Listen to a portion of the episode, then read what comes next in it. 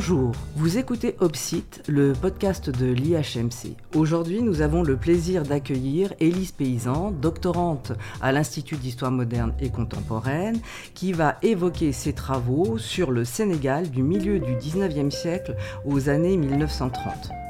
Après cet entretien, nous entendrons notre habituelle carte blanche, aujourd'hui présentée par Delphine Froment, qui évoquera les ouvrages, les œuvres du prix Nobel de littérature tanzanien 2021 Abdul Razak Gourna. Mais tout de suite, place à notre entretien. Bonjour Élise Paysan. Bonjour Muriel. Vous travaillez, comme je l'ai dit, sur le Sénégal du milieu du 19e siècle aux années 1930. Élise, pouvez-vous nous présenter précisément votre sujet de recherche qui est très original?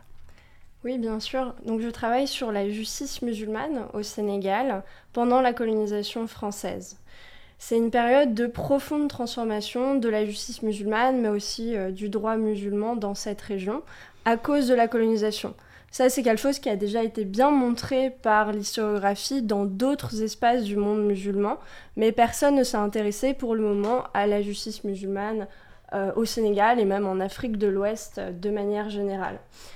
Et ce que mes recherches montrent pour le moment, c'est que la justice musulmane a été euh, vraiment affectée par son inscription dans un cadre institutionnel colonial, mais que pour autant, tout n'est pas colonial il y a des pratiques musulmanes informelles qui persistent en dehors du cadre institutionnel colonial. Les justiciables continuent à aller voir des clercs musulmans, ceux que les Français ont appelés de manière dénigrante des marabouts. Ces marabouts ont un rôle traditionnel de juge, de juriste, de jurisconsulte, et ils le conservent pendant la colonisation. Passionnant. Avant d'aller plus loin pour euh, nos auditeurs, je pense qu'il serait intéressant que vous nous présentiez Saint-Louis du Sénégal au XIXe siècle. Qui est devenu ce comptoir qui a été fondé au milieu du XVIIe siècle Quel est son statut Et puis on peut se demander s'il n'existerait pas une corrélation entre la place de Saint-Louis au sein de la colonie et le conseil musulman que vous étudiez. Euh, donc la ville de Saint-Louis est vraiment au cœur euh, de mon sujet de recherche pour une raison euh, documentaire. En fait, on a conservé à Saint-Louis du Sénégal les archives du tribunal musulman qui a été créé pendant la colonisation en 1857. Euh, et ça constitue une source judiciaire exceptionnelle qui n'existe nulle part ailleurs ou presque en Afrique subsaharienne. La création du tribunal musulman à Saint-Louis est liée au statut vraiment particulier de cette ville au sein euh, de la colonie. Comme vous l'avez dit, c'est un ancien comptoir commercial français qui a été créé au XVIIe siècle. Donc il y a une présence française ancienne dans cette ville. Et euh, les musulmans de Saint-Louis, la communauté musulmane de Saint-Louis a un poids politique, social et économique au sein de la, colonie. Donc ils ont une capacité de négociation avec les autorités politiques françaises, euh, avec les autorités coloniales. Donc quand en 1830 les Français décident d'appliquer le Code civil au Sénégal, euh, les notables musulmans écrivent une pétition au gouverneur en demandant à être jugés selon le droit musulman et non selon le Code Napoléon, le Code civil. Oui, donc vous étudiez la genèse d'un système, juridique pluraliste, ce qui vous amène fatalement à travailler sur des sources tout à fait particulières, nous y reviendrons. Mais avant cela, pouvez-vous nous raconter un peu ce qu'est ce Conseil musulman? Qu'il compose Comment fonctionne-t-il Quel a été son rôle? En un mot, nous décrire ce qu'ont été les relations avec les colonisateurs français. J'imagine que ce n'a pas été très simple. Euh, non. Donc, le tribunal musulman de Saint-Louis, ce qu'il faut retenir, c'est que c'est vraiment une institution coloniale. Sa, composition, ses modes de procédure, son fonctionnement n'ont rien à voir avec ce que, la, ce que représentait la justice musulmane au Sénégal avant la colonisation. Il est composé d'un cadi, d'un assesseur, d'un greffier.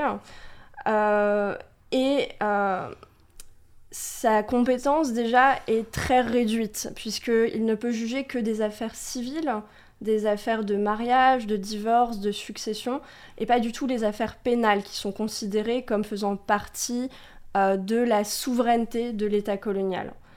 Par ailleurs, c'est aussi un conseil qui est soumis à l'appel devant un conseil d'appel musulman qui est présidé par le gouverneur de la colonie. Donc, ce qui fait que le droit musulman est vraiment subordonné au droit français à Saint-Louis. Et, euh,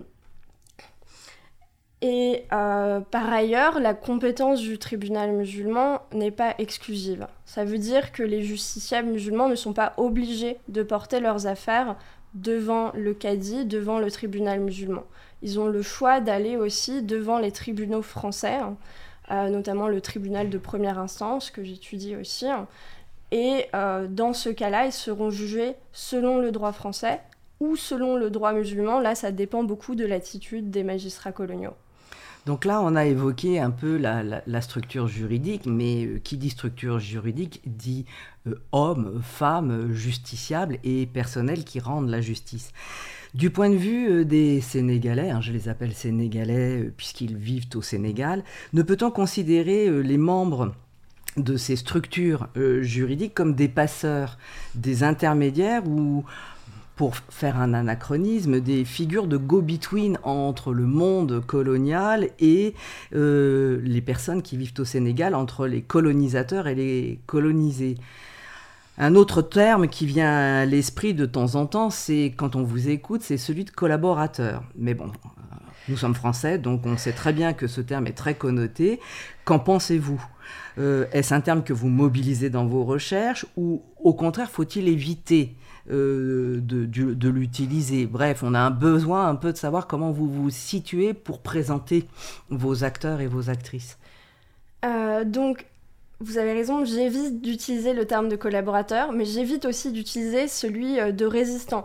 Quand on va. Enfin, j'ai dit que les relations entre le tribunal musulman et les autorités coloniales pouvaient être tendues. Certains euh, caddies ont eu euh, des conflits assez importants avec l'administration coloniale et sont présentés aujourd'hui comme des résistants, euh, comme le cadi Ndiaye qui a été chassé du tribunal musulman par les autorités coloniales en 1895. Et quand on parle avec sa famille aujourd'hui à Saint-Louis, il est vraiment présenté comme un résistant.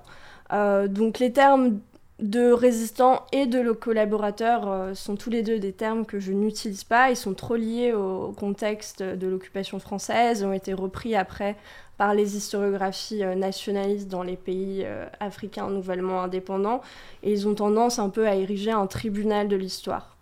En revanche, ce dont je parle, c'est d'intermédiaires. les membres du tribunal musulman sont des intermédiaires importants pour l'administration coloniale française. Euh, le premier cadi, par exemple, Ahmad Diaye Anne, euh, euh, a vraiment le statut d'autorité morale dans la communauté musulmane de Saint-Louis. Il est connu pour sa, connaissance, son érudition très fine dans les sciences religieuses musulmanes, sa connaissance du droit musulman, et son prestige se reverse sur l'administration française. Euh, il travaille comme employé pour les autorités coloniales françaises, euh, comme interprète, euh, avant d'être nommé Kadir. Et ça, c'est vraiment une stratégie des autorités coloniales françaises à l'époque, qui développe une sorte de politique musulmane de la France, c'est le terme qui est utilisé, pour faire apparaître la France comme une puissance musulmane, une puissance tolérante vis à -vis de l'islam dans la région, tout simplement parce qu'elle a besoin du soutien de la communauté musulmane de Saint-Louis euh, dans le contexte des guerres qu'elle mène euh, de plus en plus euh, dans l'intérieur de l'Afrique. Oui, donc à vous entendre, et ça n'étonnera personne, il est urgent de laisser à distance les, préjugés, les clichés pour comprendre ce qui a prévalu. C'est un peu notre tâche à toutes et tous lorsqu'on fait de, de l'histoire. Euh, à vous écouter, on se rend compte qu'il s'agit davantage euh, d'hybridation de pratiques juridiques que d'opposition. À ce sujet, vous nous avez euh, amené une source qui est une archive judiciaire du tribunal de Saint-Louis du Sénégal du 24 février 1881. Le 24 février 1881, année chrétienne, le cadi Ndiaye-Sar et le greffier Imraneba se sont réunis au tribunal des musulmans pour examiner la demande d'Amadou et de sa mère Dia Ndiaye. elle prétendait réclamer la part de son fils issu de l'héritage de son père défunt, Feu Marlborough. Donc nous avons demandé, est-ce qu'il est né dans les liens du mariage avec Marlborough ou bien non? Sa mère a répondu que le mariage n'avait pas eu lieu entre eux et qu'il était né dans une relation extra-conjugale, mais que Marlborough avait écrit pour lui un document attestant qu'il était son fils. Quand nous avons entendu son discours et que nous avons examiné son cas, nous avons su qu'il était un enfant illégitime, et que l'enfant illégitime n'hérite pas, selon la charia. Par conséquent, nous avons rendu un jugement prononçant qu'il n'était pas un héritier de son père, et qu'il n'héritait que de sa mère.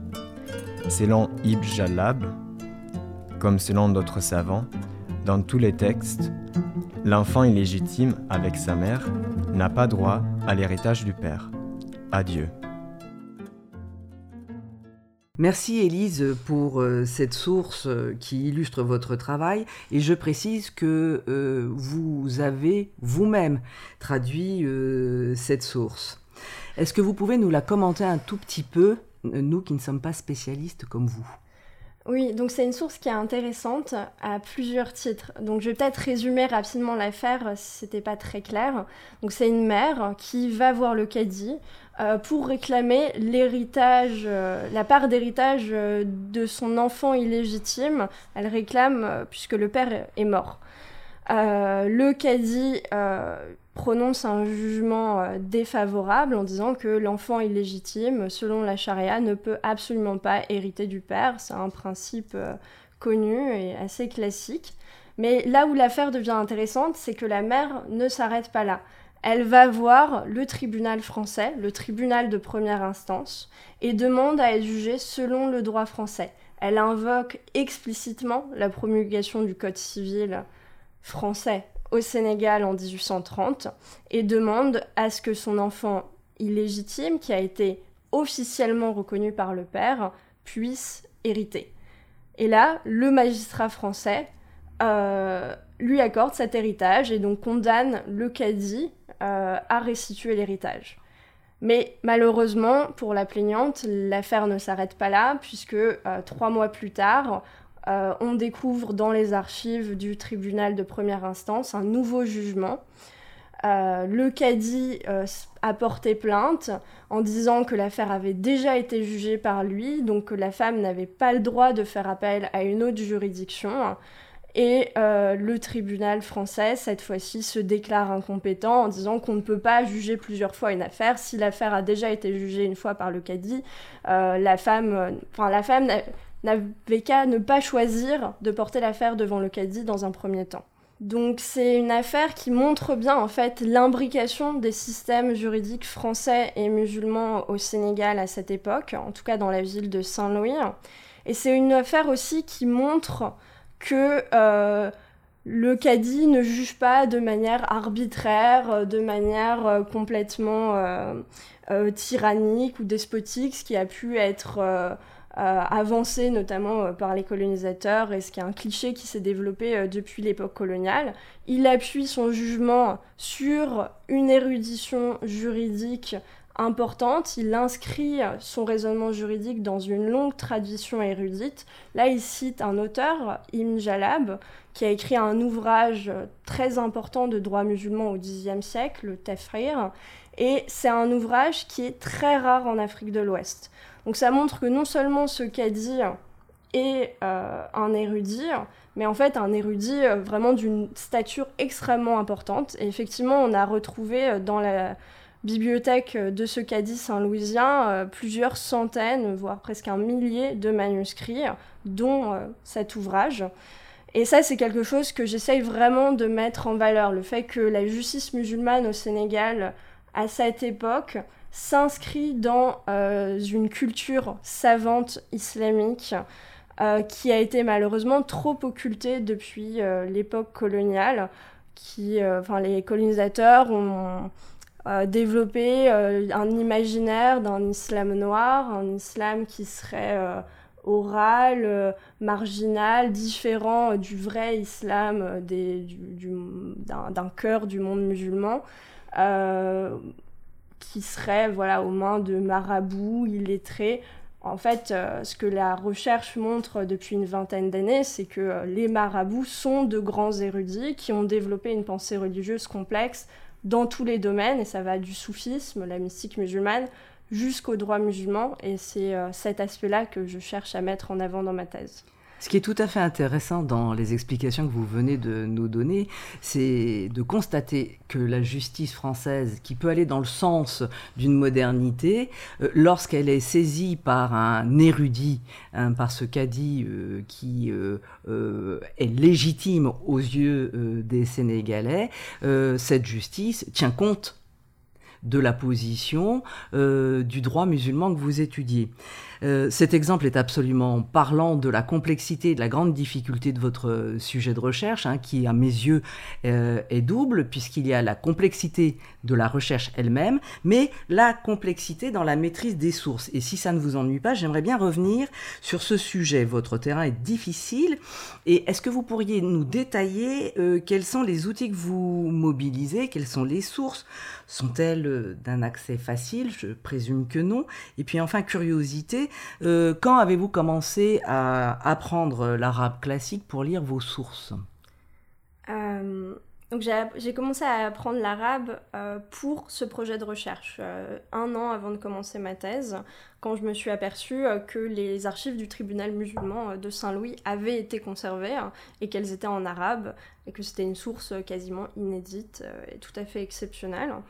donc j'ai plusieurs Enfin, je mobilise plusieurs sources. Là, rien que dans cette affaire, euh, j'ai consulté les archives du tribunal musulman de Saint-Louis, qui sont conservées au Sénégal, euh, dans la ville de Saint-Louis.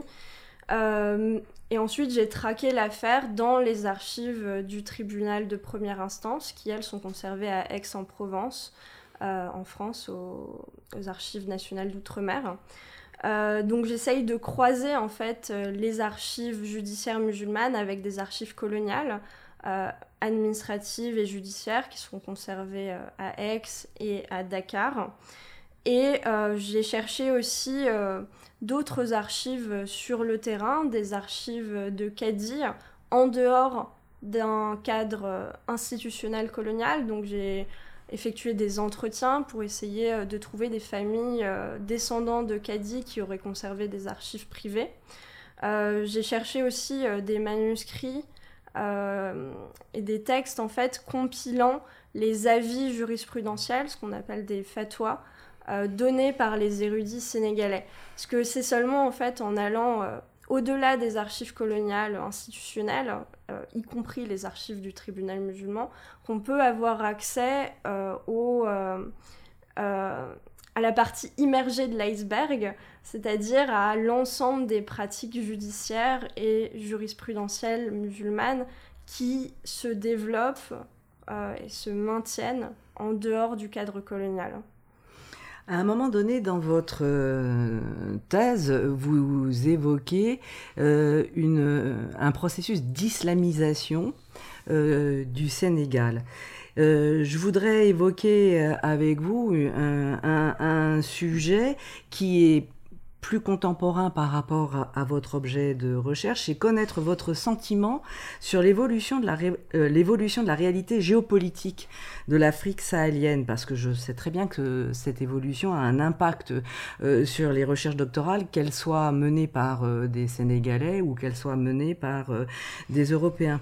Donc comment allez-vous faire pour continuer à travailler avec cette montée du sentiment anti-français? C'est une question difficile, mais importante. Euh, donc il y a un sentiment anti-français au Sénégal. Euh, c'est loin d'être le pays au Sahel où le sentiment anti-français est le plus marqué. Pour le moment, c'est... Euh, quelque chose qui existe, mais qui n'est pas extrêmement fort, et je pense pas qu'on soit proche d'une crise diplomatique, ou en tout cas, je ne l'espère pas. Et pour le moment, j'ai rarement senti euh, vraiment euh, ce sentiment anti-français dirigé contre moi.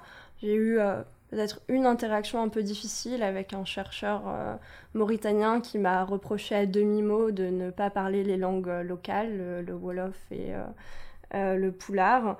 mais à part cette expérience-là, tous les chercheurs et tous les enquêtés avec qui j'ai eu des relations sur place m'ont très bien accueilli. Et vous ne sentez aucune tension en milieu académique ou parmi les détenteurs euh, de vos archives et de vos sources privées qui pourraient, euh, euh, comment dire, augurer d'un changement d'attitude vis-à-vis du travail que vous effectuez? Donc, sur place, avec des enquêtés, les, enfin, les figures religieuses, les descendants, il n'y a vraiment aucun sentiment de malaise de ce point de vue-là. Par contre, dans le monde académique, euh, c'est vrai que parfois je me demande un peu quel avenir à ma recherche en tant que euh, euh, chercheuse française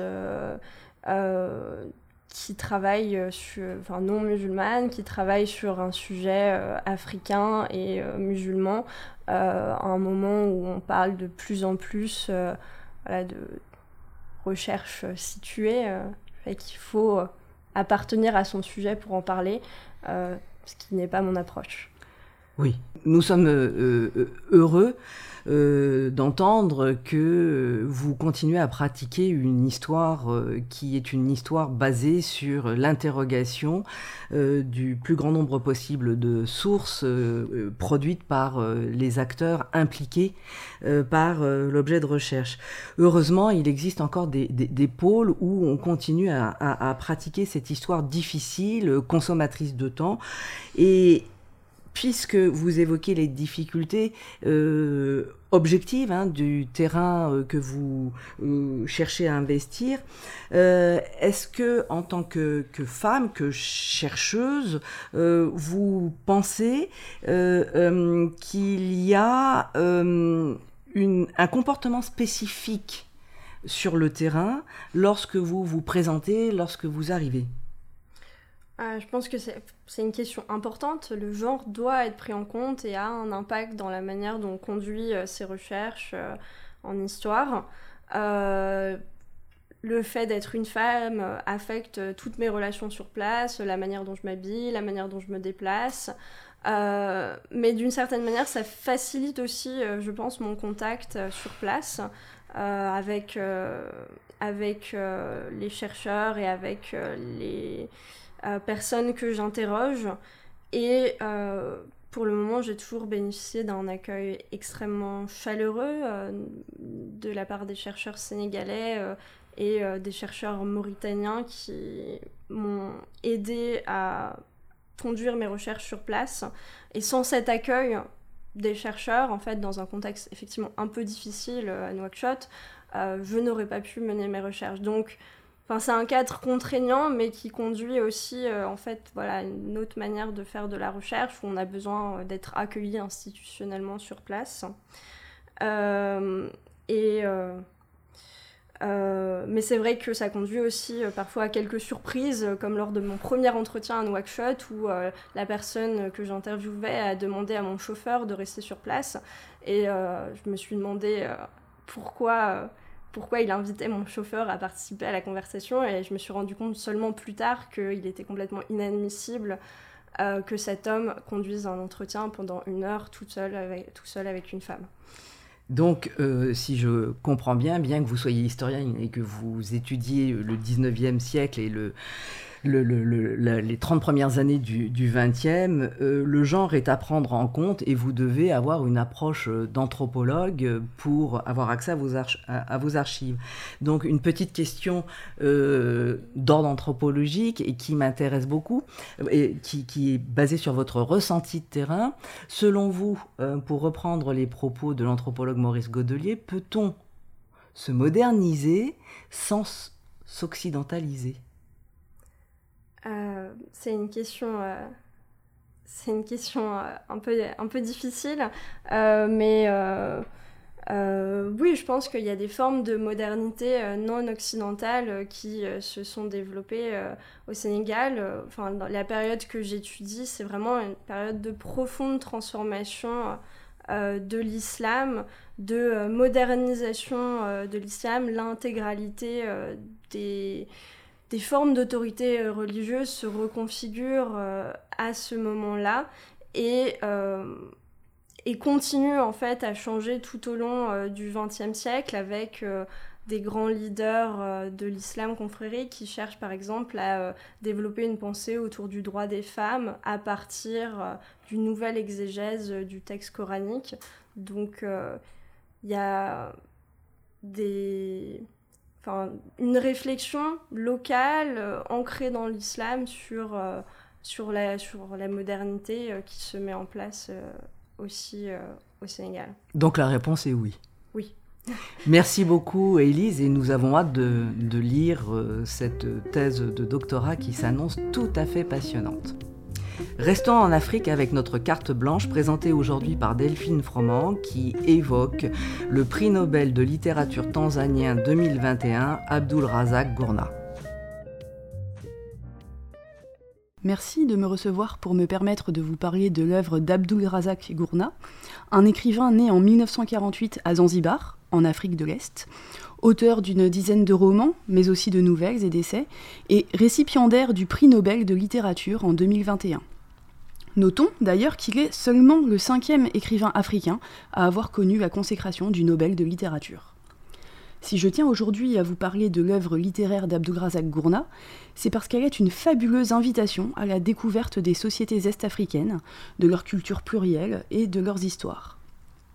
Originaire de Zanzibar, Abdulrazak Gourna n'écrit néanmoins pas dans sa langue natale, le Kiswahili, mais en anglais, sa langue d'adoption, puisqu'il a dû fuir Zanzibar et s'est installé en Angleterre en 1968, où il a ensuite fait ses études et poursuivi une carrière de professeur de littérature anglaise et postcoloniale à l'université du Kent. Sa maîtrise de la langue de Shakespeare a d'ailleurs sans doute contribué à ce que son œuvre littéraire soit connue et reconnue par l'Académie Nobel. Une œuvre littéraire en anglais donc, mais également accessible en français. Trois de ses romans ont été traduits en français aux éditions de Noël. Paradis, en 1995, Près de la mer, en 2006, et Adieu Zanzibar, en 2009. C'est sur ces trois romans, plus accessibles pour un public francophone, que je vais me concentrer ici, même si je recommande bien sûr la découverte de cette œuvre dans sa version originale. Très différents dans leur construction narrative, ces trois romans ouvrent tous une fenêtre sur l'histoire est-africaine contemporaine.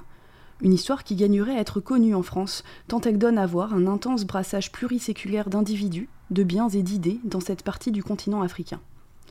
Pour résumer rapidement, il faut savoir que l'Afrique de l'Est est un carrefour historique de circulation maritime dans l'ouest de l'océan Indien, avec d'importants contacts entre l'Afrique, la péninsule arabique et le sous-continent indien. Ces circulations anciennes ont donné lieu à des formes d'hybridation multiples, avec l'essor de sociétés côtières dites Swahili, très marquées par des apports culturels africains, arabes ou indiens. Et à ces circulations anciennes s'ajoutent celles des Occidentaux, qui au XIXe et XXe siècle s'imposent dans la région, avec les Britanniques et les Allemands qui colonisent des territoires qui sont aujourd'hui devenus, après les indépendances des années 60, la Tanzanie, le Kenya, le Burundi, le Rwanda et l'Ouganda. Comme je l'ai dit, Gourna est originaire de Zanzibar, un archipel semi-autonome au large de la Tanzanie.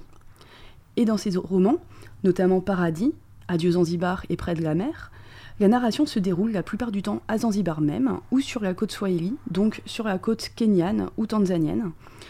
Et cette narration est le plus souvent l'occasion d'une traversée dramatique de l'histoire régionale contemporaine. Paradis nous plonge ainsi au cœur des dernières années de la colonisation allemande dans la région, juste avant la Première Guerre mondiale, en nous faisant suivre les pas d'un jeune adolescent réduit en esclavage par un riche et puissant marchand de la côte Swahili, avec qui il voyage sur les immenses routes caravanières qui maillent l'interland est-africain, du littoral Swahili à la région des Grands Lacs. Ce voyage initiatique lui permet d'aller à l'encontre des populations est-africaines qui habitent les espaces arpentés et qui se trouvent encore bien souvent à l'écart de la colonisation allemande, et le roman propose ainsi, entre autres, une réflexion stimulante sur la manière dont cette colonisation rampante, qui se profile à l'horizon, peut être vue et vécue. Adieu Zanzibar retrace l'histoire d'une famille swahili tout au long du XXe siècle. Dans un schéma narratif parfois déroutant, il donne à voir la manière dont la colonisation occidentale, puis le mouvement des indépendances, ont pu affecter les destins individuels et collectifs. Au cours du roman, on suit notamment les protagonistes dans un événement emblématique de l'histoire régionale et que Gourna a lui-même connu, à savoir la révolution de Zanzibar, qui a été déclenchée en janvier 64, en janvier 1964, juste après l'indépendance de l'archipel, et qui a donné naissance à un régime marxiste-léniniste proche du bloc soviétique. Et c'est précisément ce régime révolutionnaire de Zanzibar que Gourna a fui quand il est parti en 1968 en Angleterre en tant que réfugié politique. Dans Près de la mer, la révolution de Zanzibar est encore plus un événement clé de la narration. Dans ce roman qui s'ancre dans la seconde moitié du XXe siècle, Gourna nous conte les trajectoires parallèles de deux hommes ennemis. Tous deux sont pris d'une manière ou d'une autre dans les affres de la révolution de Zanzibar et sont contraints finalement de fuir l'archipel. Ils s'exilent alors à l'autre bout du globe, en Europe, et leurs chemins finissent par se recroiser, quelque part au sud de l'Angleterre, donnant lieu à une ultime confrontation, au bord d'un autre océan. Ainsi, dans ses romans, Abdulrazak Gourna brode avec finesse, subtilité et poésie autour des thématiques du départ, de l'absence, de l'exil et de la quête existentielle. C'est d'ailleurs ce que l'Académie Nobel a voulu souligner en lui décernant son prix, puisqu'il a tout particulièrement salué, je cite, son analyse pénétrante et sans compromis des effets du colonialisme et du destin des réfugiés, écartelés entre cultures et continents. Pour ma part, je soulignerai également que l'œuvre littéraire d'Abdulrazak Gourna constitue une magnifique entrée dans l'histoire est-africaine contemporaine. Tant ses romans, où la petite histoire rencontre la grande, offrent une fresque sociale qui permet de découvrir et de s'immerger dans la culture swahili et d'en saisir davantage les contours. Certes, il a un point de vue particulièrement engagé par rapport à certains pans de l'histoire est-africaine, à commencer par la révolution de Zanzibar, dont il est devenu en Angleterre un ardent critique, et on pourra toujours lui opposer d'autres témoignages moins virulents sur cet euh, épisode de l'histoire de l'archipel. Toujours est-il que son œuvre offre l'accès à une certaine mémoire de cet événement et plus généralement euh, accès à l'histoire est-africaine. Et Gourna se fait ainsi le conteur, le porte-voix de sociétés est-africaines longtemps opprimées. C'est ce qu'il a lui-même affirmé lors de son discours de réception du Nobel, en clamant la nécessité d'écrire une histoire tenant compte, je cite, des objets matériels témoignant d'une époque antérieure, des bâtiments, des réalisations et des tendresses qui avaient rendu la vie possible. Bref, L'Afrique de l'Est et ses paysages nous avaient déjà été contés par Ernest Hemingway dans Les Neiges du Kilimanjaro, par Karen Blixen dans La Ferme africaine, ou par Joseph Kessel dans Le Lion. Mais vous l'aurez compris, avec Abdulrazak Gourna, c'est cette fois une voix proprement africaine qui s'élève, originale et sensible, et qui nous permet de nous plonger au cœur des sociétés est-africaines et de leur inscription dans le monde contemporain. Merci à toutes et à tous d'avoir écouté Opsite, le podcast de l'IHMC. Cet épisode était aujourd'hui présenté par Muriel Leroux, chercheuse à l'IHMC, réalisé par Quentin Sancier, produit par Valentin Barrier. On se retrouve donc le mois prochain pour un nouvel épisode d'Opsite.